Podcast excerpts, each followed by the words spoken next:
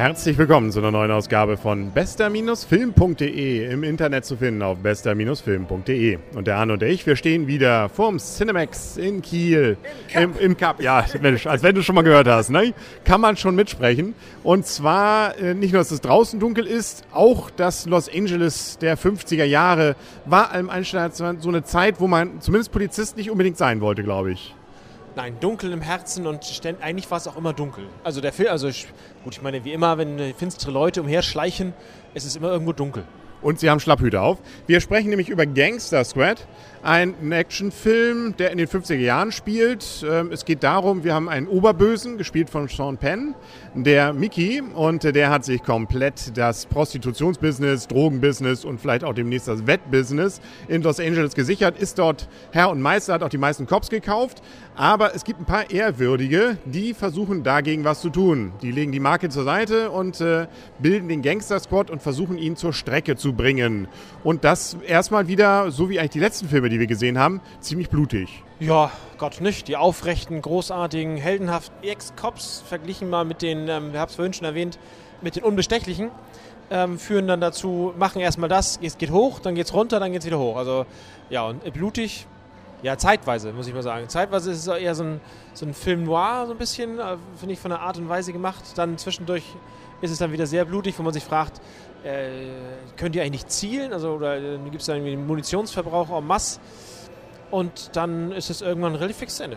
Ja, ich finde gerade so diese, es gibt wieder, wie wir, glaube ich, in letzter Zeit nur Filme gesehen haben, die sowas haben, so den einen oder anderen Splatter-Szene, so wie bohren sie nochmal nach, obwohl das nimmt sich selber nicht so ganz auf Ernst, da die Szene wieder der Anschluss ist. Ja, ich wollte gerade sagen, da, wobei das ist, das wird nichts, ja gut, da wird ganz kurz ein bisschen, wird bisschen, Anführungszeichen, ein bisschen Blut gezeigt, der Rest ist... Ähm, in meinem Kopf? Ist äh, in deinem Kopf und danach auf dem Grill. Ja, genau. Ja, oder auch nicht. Äh, okay, aber es ist auch viel Humor. Also ähm, er ist auch cool. Also die Darsteller sind größtenteils ziemlich cool auch. Äh, insbesondere, ich vergesse immer wieder seinen Namen, aber deswegen habe ich ihn hier vor mir als Zettel liegen, Ryan Gosling, der normalerweise ja nicht viel redet. Erstaunlich viel redet er hier. Wir kennen ihn ja aus Driver und da sagt er so gar nichts. Aber hier ähm, hat er eigentlich den, den coolsten von allen und es gibt auch eine ganze Menge zu lachen, eine ganze Menge ist übertrieben, aber es gibt durchaus ein paar kleinere Gags, die durchaus nett sind. Ja, Gott, aber sie fallen jetzt ähm, so cool, muss ich sagen, so gelackt ist, fand ich das jetzt nicht, sondern ähm, immer ein bisschen mit, mit Handbremse, fand ich, fand ich ähm, ist da hier unser Oberchef Sarge mhm. ähm, unterwegs. Ähm, klar, das ist seine Rolle, so ist er immer, aber irgendwie fand ich dieses Mal noch, noch mehr, also so, zurückhalt, also so zurückgenommen. Also, da wäre, finde ich, auch von der Coolness mehr drin gewesen. Wäre wahrscheinlich dann noch natürlich ein anderer Film geworden.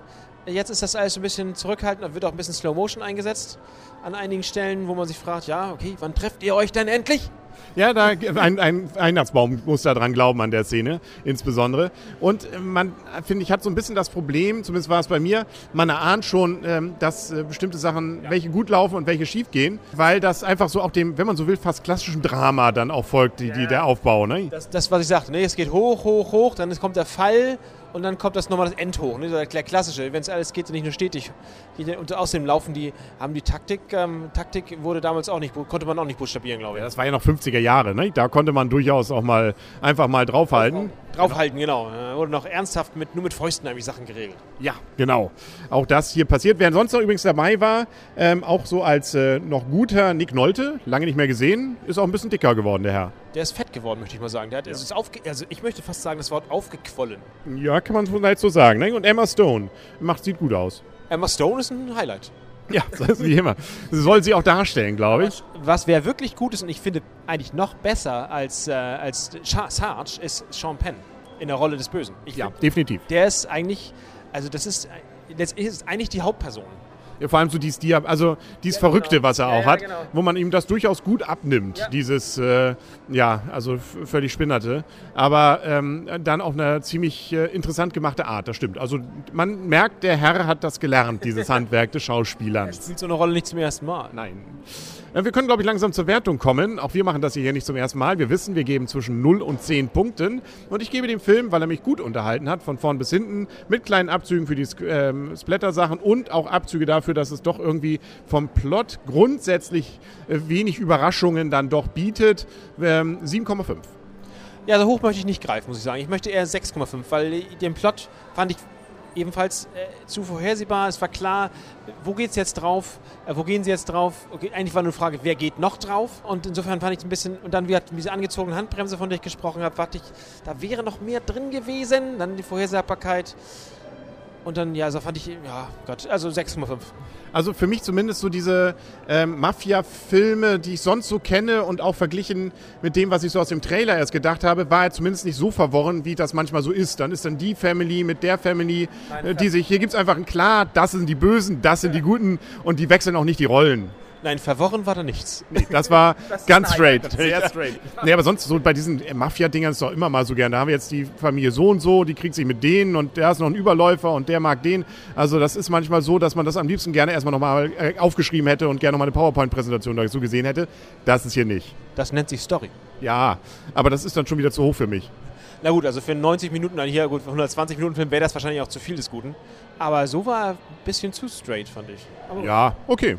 Aber nette Schauspieler. Also ja, die Schauspieler waren gut. Also die waren wirklich, äh, Nick Nolte, wie gesagt, aufgequollen. Und Herr Gosling ist doch immer wieder nett. Wer war das jetzt? Das ist der ähm, sozusagen zweite Hauptdarsteller hier gewesen. Ach, ja, der ja, aus Driver. Äh, der Herr, der, äh, glaube ich, the sexiest man on the world. Ja, der sieht, der ist, Selbst als Mann muss man sagen, ja. Also der, er, ja, aber nur gut spielt, aber auf jeden Fall passt er zu der Rolle, auf definitiv. Definitiv, er spielt, er spielt den wieder, wie er auch in anderen Rollen den schon irgendwie gespielt hat. Gut, dann sind wir, glaube ich, auch mit unserem Spiel langsam zu Ende. Wir müssen ins Bett, es ist immer wieder spät geworden. Solche Filme laufen ja immer nur etwas später. Und ähm, jetzt läuft ja noch Flight, den willst du nicht sehen, mal sehen, ob ich den noch schaffe. Ja, nicht sehen, also ich möchte sagen, er ist nicht meine erste Wahl, aber wenn, alles, wenn, der Rest, wenn wir den Rest gesehen haben. Hat gute also, Wertungen. Ja gut, und Arnold greift heute Nacht hier im Preview wieder an. Ja, das habe ich ja schon gesagt. Da hätten wir eigentlich noch gleich hinterhergehen müssen. Ja. Und dann kommt ja, also die kommen ja alle. Ne? Also gerade noch äh, bei The Expendable 2, jetzt kriegen sie sozusagen alle wieder ihren Spin-off. Jetzt kommt ja auch noch Bruce wieder demnächst, Bruce Willis. Ja, wahrscheinlich, wahrscheinlich haben die jetzt alle ihre Wehwehchen aus dem Film kuriert und jetzt können sie wieder. Ja, also lass uns mal überraschen, was uns da noch das Kino ähm, Nachmittage und Abende dann bringen. Auch ein paar Science-Fiction. Da waren eigentlich ganz gute Trailer dabei. Da ist durchaus einiges dabei und wir sind ja auch noch gespannt auf Hänsel und Gretel. ja, Hänsel und Gretel. Ja, der, ist, wird, glaube ich, ab abgefahren. Das glaube ich auch. Und wie das Blätter, Herrgott. Ich will auch mal so einen Film, wo ich die ganze Zeit die Augen auf habe. Deswegen, naja, aber das wird schon wieder geben irgendwann. Dann sagen wir auf Wiedersehen und auf Wiederhören für heute. Der Henry. Und Arne. Tschüss. Und tschüss.